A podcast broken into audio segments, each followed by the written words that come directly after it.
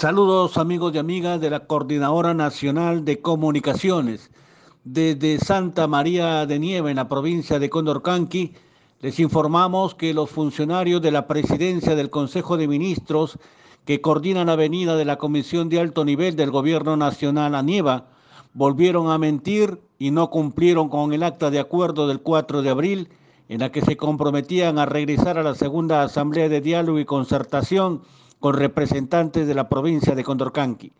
Haciendo memoria, recordamos que el lunes 4 de abril la comisión gubernamental encabezada en esa oportunidad por el ministro de Vivienda, Heiner Alvarado López, asumieron el compromiso de regresar con los demás ministerios el día jueves 14 de abril, pero no llegaron. Mediante un oficio a última hora comunicaron que llegaban el jueves 21, pero tampoco cumplieron.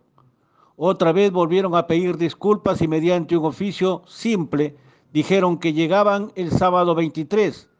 pero una vez más mintieron y no llegaron.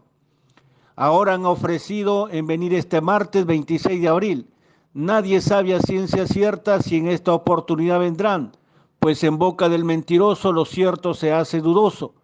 A pesar de ello, las autoridades y la población organizada Guajún, Guambís e hispanohablante de la Amazonía y zona de frontera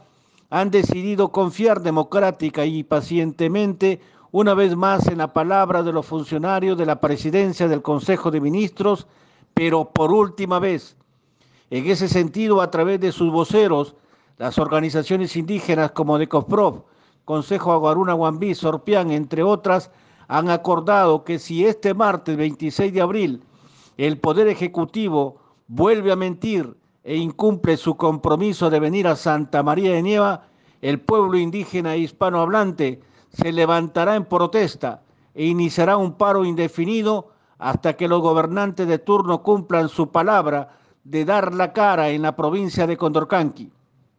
Mientras tanto, la atención de la agenda social y de inversiones con más de 70 demandas y proyectos prioritarios, seguirá postergándose y quedando en la indiferencia y el olvido en un pueblo que hasta ahora ve frustradas sus esperanzas en el gobierno del profesor Pedro Castillo. Desde Radio Campanqui, la voz de los cinco ríos, informó Edgar Cárdenas para la Coordinadora Nacional de Comunicaciones.